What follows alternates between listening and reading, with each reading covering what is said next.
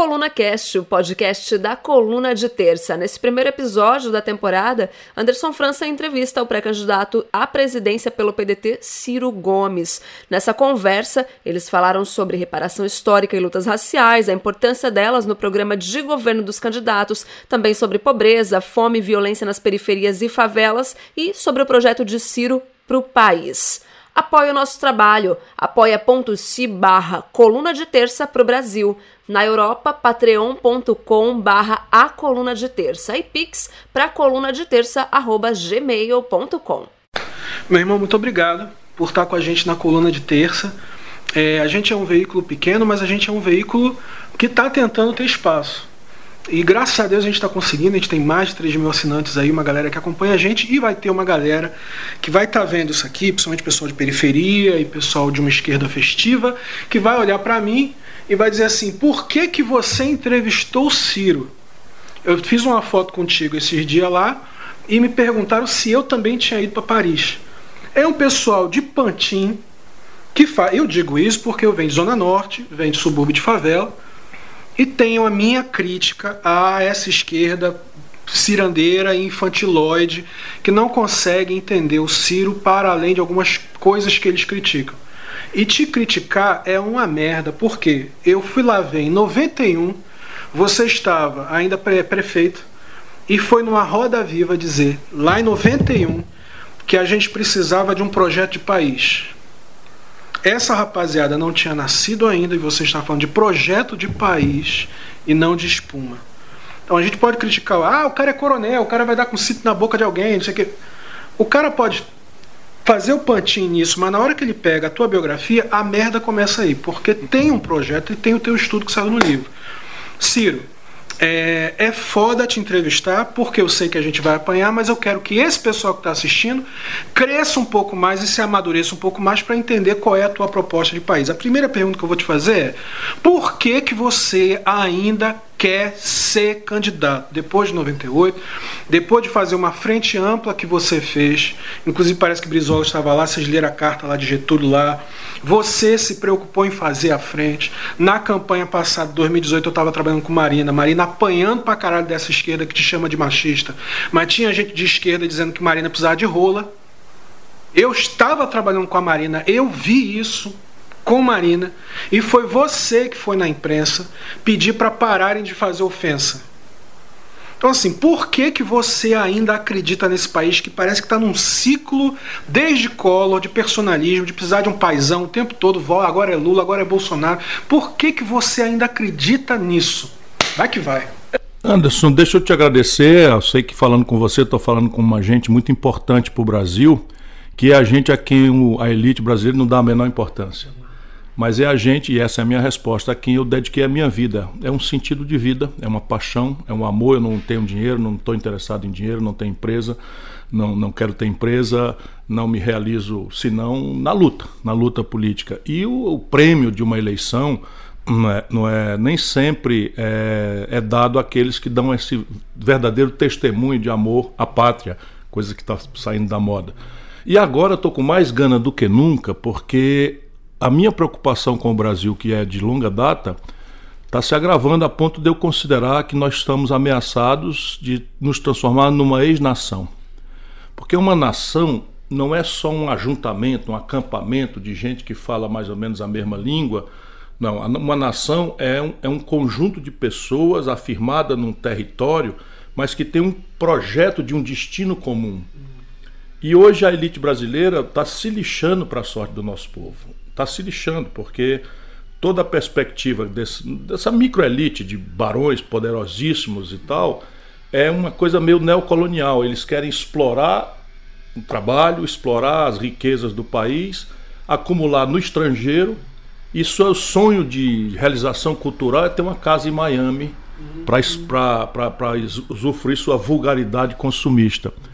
E isto, infelizmente, é aperfeiçoado por uma usurpação do ideário de esquerda genuíno, porque o método marxista-leninista morreu com, ou talvez nunca existiu de fato, mas o, provavelmente o mais, mais correto é dizer à luz da história que o método marxista-leninista revolucionário não é? Morreu com a queda do Muro de Berlim, com a dissolução da União Soviética, mas o ideal humanista que está por detrás de uma compreensão solidária com as pessoas, esse está mais vivo do que nunca.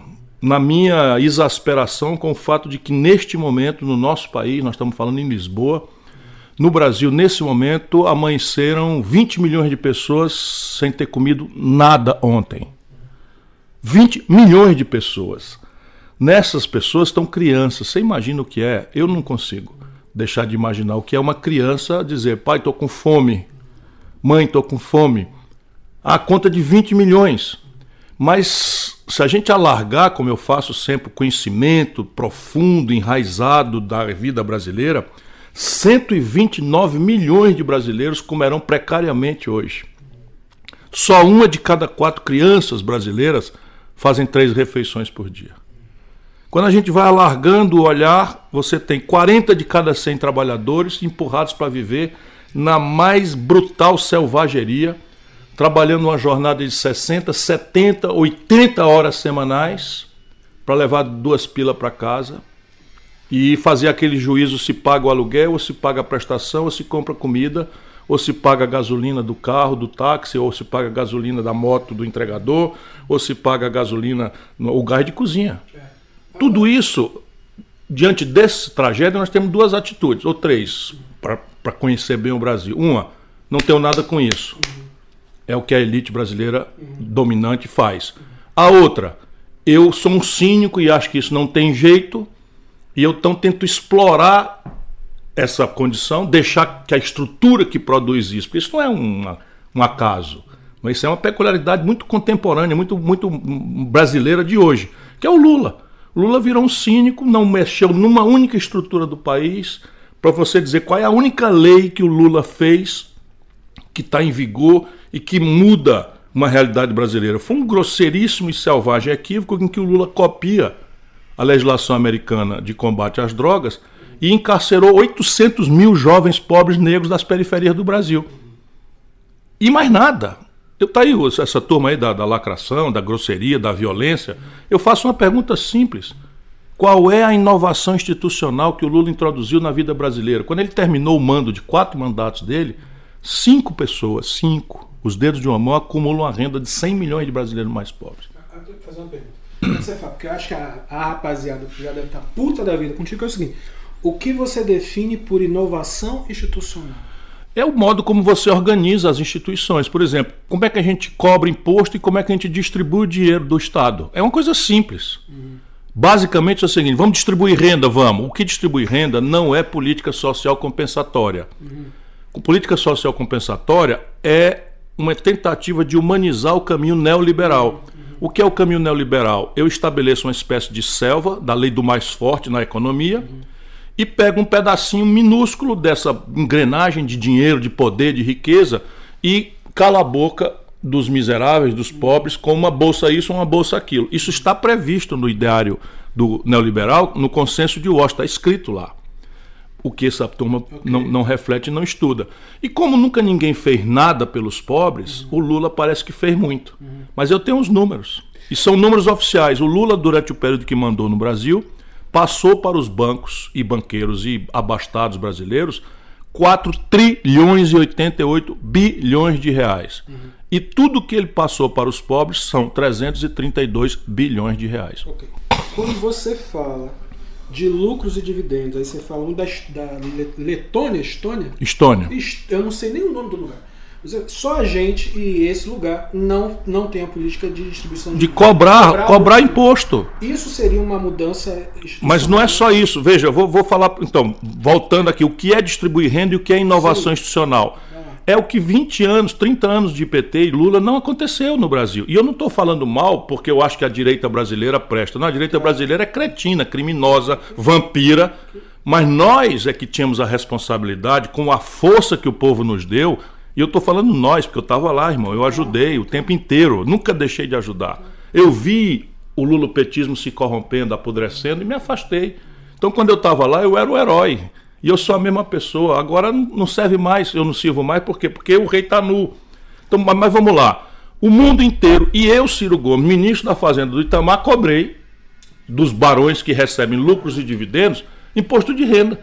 Então tu ganha no, no, no Brasil, tu ganha 5 mil, 7 mil reais, tu paga 27,5% de imposto. O cara mete um bilhão de reais de dividendos, a pessoa física, no bolso, e não paga nenhum puto. Eu cobrava com Itamar e o Lula não cobrou. Agora vamos fazer mais. O Brasil, o imposto sobre as grandes heranças nos Estados Unidos é 29%. Ninguém desconfia que os Estados Unidos seja uma república bolivariana ou uma república popular socialista. Não, o epicentro do capitalismo cobra 29% de alíquota sobre as grandes heranças. Esqueça a classe média, não tem nada mais para dar. Mas as grandes heranças, sabe, por fortunas de 1 milhão, 2 milhões, 3 milhões, paga 4% no Brasil. Sim. Percebe? O IPTU, que é o imposto predial, 40, nos Estados Unidos é 29, a menor alíquota. Aqui na Europa é 40 para começar. Percebe? Mas lá no Brasil é 4. 4%. Mas vamos mais, isso depois do Lula, depois do PT. Então, vamos continuar discutindo. Vamos lá, o Brasil cobra de IPTU em São Paulo, numa cidade, por mês, o que essa emenda fazenda do agronegócio cobra por ano de imposto territorial rural. De um cara, de um, de um barão do agronegócio. Do agronegócio. E assim, e, e, e, e nada disso explica senão pelo suborno. Compreende? Qual é a razão do Brasil não cobrar um imposto sobre grandes fortunas? Tá, Qual é a razão de não cobrar? Então tá aí a minha proposta, mas tem mais coisas. o, o, o, teu, teu irmão, nosso mano aí da periferia, né, que está numa motocicleta entregando madrugada dentro, chuva e sol, coisas do aplicativo, paga 4% de PVA, ou então o Detran toma a moto dele. Toma a moto dele, vai pro leilão e tal. O dono de jatinho, o dono de iate, o dono de lancha no Brasil, de helicóptero, não paga, não paga IPVA. Qual é a explicação depois de o Lula mandar no Brasil 20 anos? Eu, eu entendo essa parada. Eu, eu inclusive, estou falando isso. O pessoal briga muito, mas eu já escrevi várias vezes sobre você. Eu disse, o, o homem tem um projeto ah, mas o homem dá de sempre na boca dos outros. O homem tem um projeto que ele passa um bom tempo estudando, tem os livros do, do, do, sujeito aí dizendo que ele, o que ele pensa. Ah, a questão é o seguinte: o pessoal da pauta identitária, e eu venho de pauta identitária, é, me parece que se agarra muito a uma coisa que, e inclusive vocês deveriam parar para pensar nisso. Se a gente tem um período em que a gente pode discutir a cereja do bolo, a gente discute a cereja do bolo. Só que agora tem gente comendo osso. Eu morei na Vila Aliança, morei no Morro do 18, não comia osso. Então, o que eu acho, Ciro, é que uma galera de, de pauta identitária que deveria ser importante na, na consolidação de lutas da classe trabalhadora, gasta muito tempo preocupado com o fato de você criticar a Dilma, te chama de misógino, de machista, de de coisa, mas não para um puto de um tempo para ler aquilo que você propôs. A minha questão é, por mais que você tenha razão em tudo aí do que você está falando, né? como é que você vai dialogar com essa juventude que precisa votar ano que vem? A minha opção é falar com franqueza o que a minha consciência me dita para falar. E a minha consciência me dita para falar o que eu todo dia ouço. Eu faz décadas que eu circulo no Brasil, que eu converso com as lideranças brasileiras, as lideranças dos trabalhadores, comunitárias. Eu não discrimino, converso com lideranças empresariais, converso com os acadêmicos, converso, enfim, tem uma relação internacional no fluxo acadêmico e eu vou construindo permanentemente meu olhar sobre as coisas. E eu estou convocando as pessoas, não é, não é a me seguir como um pai da pátria, um salvador da pátria, que isso é tudo mentira uma nação jamais vai prosperar se nós não construirmos uma corrente de opinião em que o povo seja chamado a participar, sabe, do sacrifício da construção do futuro, com as devidas proporções, e está na hora da elite brasileira pagar o sacrifício de séculos de escravidão, 380 anos de escravidão, é? e, de, e de décadas de exploração é, rentista, agiota, do, da vida do povo trabalhador do Brasil. Está na hora dessa classe pagar esse preço. Eles são poderosíssimos. Então eles não podem me chamar de corrupto, porque eu não sou. Eles não podem me chamar de incompetente, porque eu tenho uma história só para me apresentar, para quem não me conhece, eh, sabe que ninguém tem. Fui prefeito, fui governador, fui ministro, escrevo livros, não tenho uma acusação de acusação de, de, de, de e eu estou na luta, sabe? Eu não ando com segurança, eu, eu, eu vou, no, eu vou no, no, no boteco, eu converso com o povo e tal. E a vida inteira, sabe? Saí pela porta da frente de todas as missões públicas que eu recebi. E o que eu estou defendendo para o Brasil é um projeto. Claro que o projeto ele tem méritos, mas ele não é conhecido, porque o debate político no Brasil é muito fortemente monopolizado pelos, pelas intermediações. E aí o único cara que está falando da esculhambação da política de preço de combustíveis do Brasil sou eu, o resto está tudo calado, inclusive o PT. Por quê? Porque tem muita gente ganhando os tubos de dinheiro. E esses caras. O Lula anda num jatinho da Prevent Sênio, cara. Ah, pagaram. Eu tenho um documento, se você quiser eu te mostro aqui no meu celular, a fotografia. Aí eles não, não negam, não. Apenas alegam que pagaram. Ora, pelo amor de Deus, quem aluga jato no Brasil é a TAM, é a líder. Por que diabo a coincidência desagradável o Lula? Mas você sabe onde, qual é o jato que ele andava antes? No jato de um, de um empresário da, da, da, da, da, da educação privada que explodiu com o maior conglomerado de educação privada do mundo com dinheiro público. Aí, irmão, um milhão de estudantes, um milhão e trezentos mil estudantes estão micados no, no FIES. O quê? Valfrido Mares Guia. Que é um amigo. Não estou falando culpa nenhuma do Valfrido, estou só falando que o Valfrido é um empresário de educação privada e o Lula andava no jato dele. Corrompeu-se, irmão. Corrompeu-se mesmo. É trágico, é doído, é sofrido. Eu não tenho nenhum prazer em dizer isso, mas está aí. A vida é essa. Você fala que o Brasil tem um fio da história do ponto de vista de projeto econômico. Ok? Eu entendo isso. Agora eu acho que a gente tem um outro fio da história que vem de antes, que é da escravidão. A gente tem que discutir o projeto de país para o futuro. E tem que incluir esse papo da escravidão na economia. Silvio de Almeida fala, fala muito isso. Silvio Almeida fala disso. Não é só ficar dizendo, ah, meu Deus do céu, a galera preta foi, foi escrava, vamos, vamos chorar aqui agora, vamos pedir desculpa. Não. A gente tem que discutir é onde esse processo se resolve num projeto econômico para o futuro, porque você tem uma massa muito grande de pessoas e filhas dessas pessoas que estão na pobreza por conta do erro lá de trás. Como é que você vê esse fio da história e como é que isso funciona no teu projeto de país? Quem não perceber que a escravidão estrutura o capitalismo brasileiro como ele é hoje, não entende nada de Brasil. Quando você, por exemplo, assiste a elite parlamentar do país fazer uma reforma trabalhista na cara do freguês e o Brasil não quebra uma vitrine, não tem um protesto, não tem nada, você sente na alma o que, é que eu estou lhe dizendo.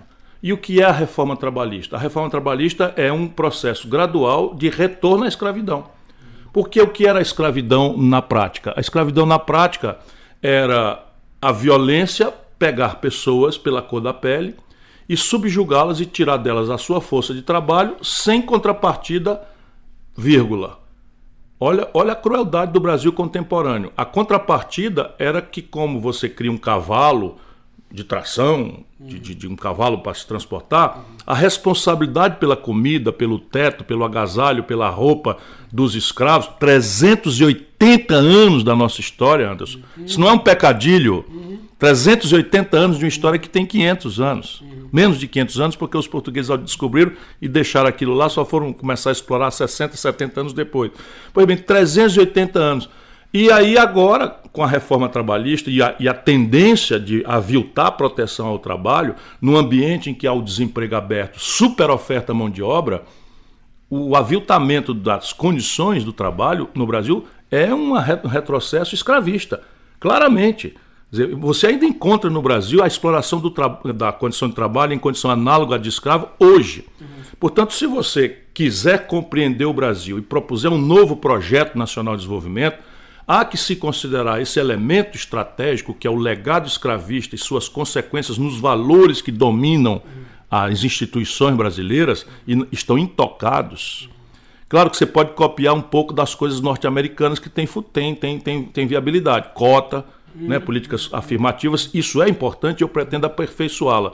Mas nós precisamos entender que um país que tem cinco pessoas que acumulam a renda dos 100 milhões de mais pobres é um país condenado à morte como nação. Porque as políticas, por exemplo, inclusive de cota que Lula e etc., existem no Brasil, elas são, elas são reparações setoriais. Concurso público, cota para concurso não, público, irmão. cota, não sei o quê. A gente está falando de, de, de reparação econômica e patrimonial. É o que importa, porque veja, mas não é só isso não. Essa coisa, como eu digo, no mundo a escravidão foi sempre uma espécie de, de câncer, uma espécie de doença do sistema. No Brasil é mais grave. Uhum. É um, o, o, o, a, a, a, a escravidão estrutura o capitalismo brasileiro, okay. a molda. O valor dominante hoje, que é o desapreço ao trabalho, é um legado vivíssimo da escravidão. Uhum. E aí você vai ver o seguinte: o, o negro trabalha a mesma jornada, a mesma arte, a mesma tarefa, do branco ele ganha 70% a menos. Se você olhar, a polícia mata no Brasil mais do que em qualquer lugar do mundo. Isso. Estou fazendo números redondos. A polícia mata no Brasil, você vai encontrar a vítima da violência, agora está aí a chacina do Salgueiro, todos negros, jovens, pobres da periferia. Quando você vai olhar quem está preso, quem foi essa política de encarceramento absurda, em que a, o, o primeiro crime não tinha nenhum componente de violência, nenhum componente, mas você recrutou o garoto para fazer a, o, exército de reserva das facções, porque o garoto entra no presídio numa condenação ali estúpida, porque portava uma pequena quantidade de droga, era um avião, etc. Não estou sendo inocente, não, isso é um flagelo grave, mas eu digo, ele não tinha cometido nenhuma violência, mas naquela primeira noite no presídio, ou ele, ou ele se filia a uma facção, vai ser morto, ou ser viciado. Percebe? E, e, e, foi a dita esquerda brasileira, a usurpadora esquerda petista, que produziu essa aberração. Ou a gente constrói, veja como é que eu estou dizendo, aonde você olhar, você precisa estabelecer este filtro para entender verdadeiramente o Brasil. E você está dialogando com pessoas dos movimentos populares, movimento negro, é, tuas relações com essas, com essas vozes sociais existem? Existe completamente, porque, como se diz modernamente, eu não tenho lugar de fala eu tenho solidariedade genuína com a questão dos pobres, mas eu aprendi o que eu estou lhe dizendo já com lideranças do, do movimento negro, afrodescendente. Veja, o Silvio Almeida que você citou é um cara que eu leio compulsivamente e eu tenho um cara na, na, no meu elenco de figuras admiráveis do Brasil. Já conversei com o Mano Brown. Assim, não, não, não, não. Mano Brown não. Eu, eu, eu tinha entendido o, o nosso enfim, eu estou meio cansado. Não, é o. o. Não, Celso Ataíde, conversamos ao telefone, sou muito amigo do Preto Zezé, o Babalorixá na, lá do Rio, é, que também faz. Eu estou um pouco cansado, dormi mal de ontem para hoje, mas enfim, eu tenho conversado. Quem me tem feito a cabeça intelectualmente é o Silvio Almeida. Sim. Agora, Tive com todas as lideranças do, do movimento negro na Bahia. Uhum. Né? A tua relação, eu vou até pedir um favor à Cíntia. Eu trouxe aqui, Cíntia, aquele livro ali, Pega para mim, por favor, para mostrar para você, porque eu botei aqui na pauta. Carlinhos Brown, não era Mano Brown. Carlinhos Brown é que eu tenho afeto e. e... Esse. Esse aí. Traz para mim, por favor, Cíntia. É o seguinte: eu botei na mesa aqui uma questão. Eu tenho lutado muito pela coalizão do movimento negro, da gente criar pensamento político, porque o Preto Zezé, inclusive, uma vez disse para mim, Dinho, um poder só respeita outro poder, ou a gente vai para dentro da política e leva a nossa pauta de forma pragmática, de favela e de galera preta, ou eles não entendem. Sem nenhuma dúvida. Agora, eu estou botando na mesa uma outra parada que me formou. Que eu venho de igreja, sou de igreja batista. Uhum. E aí a gente tem agora um livro que eu, como evangélico, eu digo, infelizmente, se tornou um livro e representante de uma cultura religiosa que hoje é importante no Brasil. Mas eu digo isso infelizmente, porque eu acho que lugar de pastor é na igreja. Minha família tem pastor, eu sou de igreja e eu não quis, nunca quis envolvimento nessa relação que é igreja-poder. No entanto, é o que nós temos hoje. E esse livro hoje faz parte, infelizmente, do processo político brasileiro. A segunda rapaziada que eu quero saber se você está conversando, está dialogando, é a rapaziada da igreja da igreja evangélica. Tenho, tenho conversado bastante. Veja, meu esforço é, a um só tempo, tentar ganhar a eleição, porque sem a ferramenta do poder minhas ideias serão boas ideias que não se revelarão generosas como são para mudar a vida do povo massivamente, de todo mundo. Eu tenho capacidade de fazer isso, não por mim pessoalmente, mas pelo conjunto de projetos concretos que eu, que eu advogo. E para, ao mesmo tempo, eu quero construir uma, uma, uma base social que, que seja lúcida, porque uma dos, das perversas contribuições negativas entre as boas contribuições que o Lula deu para a vida brasileira é que o Lula estabeleceu uma relação de dependência do povo, de fanatismo despolitizado com o povo que é do lado dele.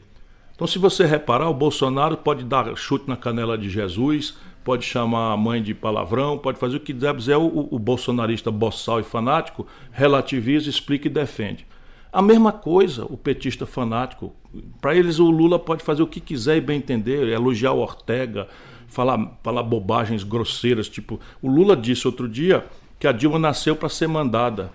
E eu disse que a Dilma fez um terrível, um péssimo governo, e a acusação a mim não é o número do péssimo governo, que foi o pior da história. O Bolsonaro vai ganhar esse lugar de pior governo da história, mas, do ponto de vista econômico, o PT derrubou 7% da economia brasileira em dois anos. Esse desemprego massivo que está aí, o Bolsonaro está piorando, mas quem produziu foi o PT e o Lula. E essa política de nacional consumismo, em que num primeiro momento todo mundo fica feliz, olha, todo mundo ficou feliz com o Fernando Henrique. Deram a reeleição ao Fernando Henrique e depois o Brasil quebrou. Foi o mesmo filme, cara. O mesmo filme. Com um agravante é que nós temos a responsabilidade de mudar o país. Quem se atribui à missão de, da esquerda está numa linha histórica revolucionária de mudar as estruturas do país. Mas eu volto aqui a você. Então, entre os grupos que hoje nós precisamos tratar de forma organizada e respeitosa, está o movimento evangélico. E aí você diz uma coisa que eu acho radical demais. Eu não acho, não vejo maldade nem nada ruim intrinsecamente no pastor ter é, opinião política, certo? Talvez ele devesse, mas é problema dele, não é? Preservar o púlpito, porque ali as pessoas estão com o coração aberto e procurando uma, uma um, sabe, um lenitivo na palavra de Deus e na sua interpretação pelos, pelos, pelos, pelos seus sacerdotes aqui na terra. Mas eu, inclusive, lancei uma coisa em que eu pego esse livro e a Constituição, está nas minhas redes sociais, e digo para as pessoas: não há incompatibilidade nenhuma nesses dois livros. Apenas nós precisamos ter clareza muito clara, se me permite assim ser é, repetitivo, uma clareza muito, muito clara de que a política não pode ser feita a partir de dogmas de fé. Mas o cristianismo, que é a base da formação da cultura brasileira prevalente, no seu sincretismo, com as religiões de matriz africana, por exemplo, né, mas o cristianismo tem uma generosidade que é perfeitamente compatível com a nossa Constituição. Qual seja, a superação.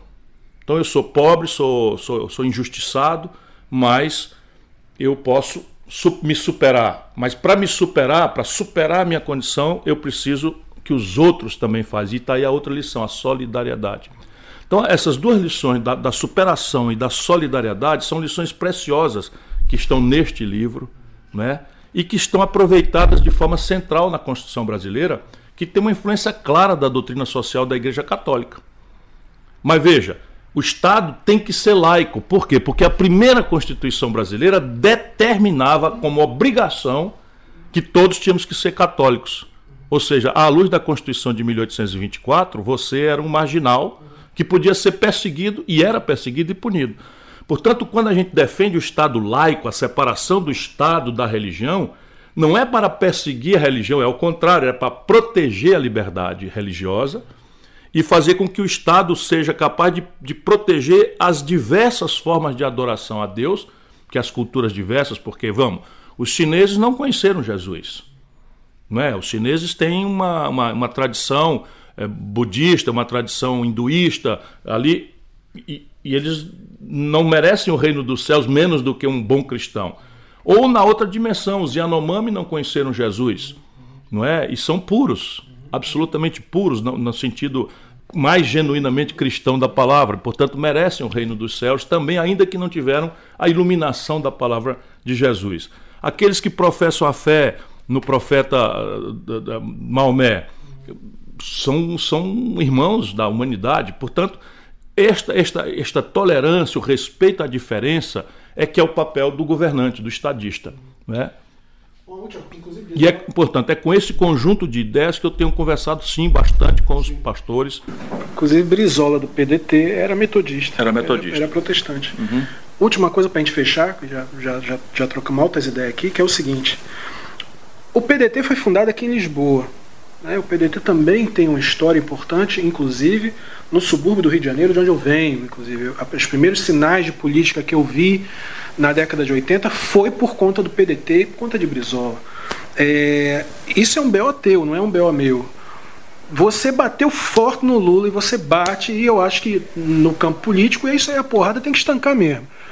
Mas você acha que ao bater no Lula e você faz isso com razão, com teus números, etc. Você também não está fortalecendo uma direita que, que também quer usar de forma predatória teu discurso para a agenda dela? Não, porque a verdade é o que vai iluminar a discussão. E veja, eu começo essa entrevista você me condicionando psicologicamente para dizer que até o fato de você me convidar para fazer uma entrevista com você, ele gerou agressões. Qual é, a, qual é a psicologia que você acha que um ser humano normal, eu sou um ser humano normal, tem? Eu ajudei essa gente, meu irmão, a vida inteira. Você sabe que no Rio Grande do Sul, no Paraná, onde o antipetismo é muito mais poderoso do que qualquer outro lugar, as pessoas têm um profundo respeito por mim, mas não me aceitam por conta dessa relação.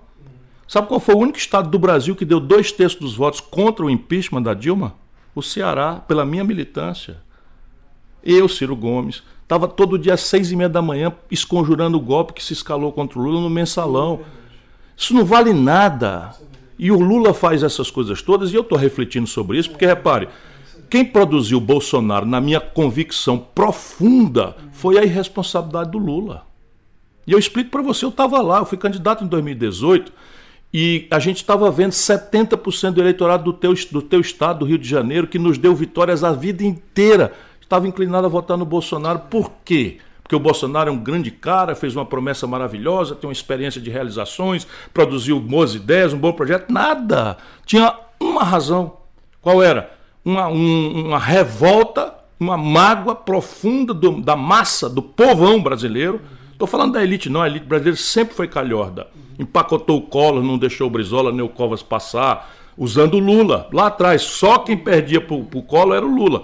Mas o Lula não quer saber. Vai a ele, ele, ele, ele, depois ele, depois ele de novo, com 77 anos de idade. Não tem uma ideia nova. Não é. Então, veja, eu não estou dizendo isso com nenhum prazer. Mas ou a gente corta essa corrente dessa bola de ferro que amarra o Brasil no passado, nós vamos repetir a mesma coisa.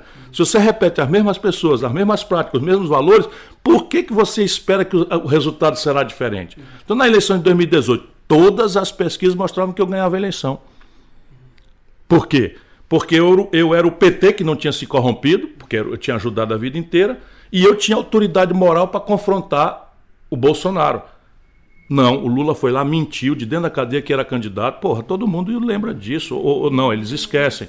Lula enganou essa gente querida aí, que fica grosseira, que acha o Lula. Mentiu, enganou as pessoas, enganou você, meu irmão lacrador. Você disse que era candidato, sabendo que não era candidato. Produziu uma farsa. Quem é que ele escolhe? O Tasso Genro? O Olívio Dutra? O Jacques Wagner, que são ganhadores de eleições, experimentados? Não, ele vai escolher um cara que foi desmoralizado na Prefeitura de São Paulo que é o Haddad, tirou 16% na reeleição com o meu apoio. Percebe? Aí, aí eu sou culpado? Aí o seguinte, nós chamamos o povo, tem uma menina, uma jovem, que eu preciso gravar o nome dela, perdeu o olho num protesto que nós convocamos contra o golpe, contra o impeachment da Dilma. A moça perdeu o olho, a nossa companheira. Muitos brasileiros sofreram porrada da imprensa, da, da, da, da, da polícia, o cacete a quatro, na luta para esconjurar o impeachment. Porra, se o impeachment for um golpe, vamos, raciocinar juntos, meu irmão. Bota a mão na cabeça. Esse golpe foi praticado pelo Senado Federal, confere? Não foi lá que decidiram queimar o mandato da Dilma sem que ela tivesse cometido nenhum crime? A era foi o Senado, foi quem presidiu o Senado? Renan Calheiros. Quem liderava o MDB o Eunício Oliveira, que também estava no acordo com o voto do PT para ser presidente do Senado. Sabe com quem o Lula estava junto com o Haddad naquela eleição? Com o Renan Calheiros e o Eunício Oliveira. Aí quer que eu vá entrar num processo desse? Porra, quem for ladrão que se junte com sua quadrilha. Eu não tenho nada a ver com essa quadrilha. Pronto, falei.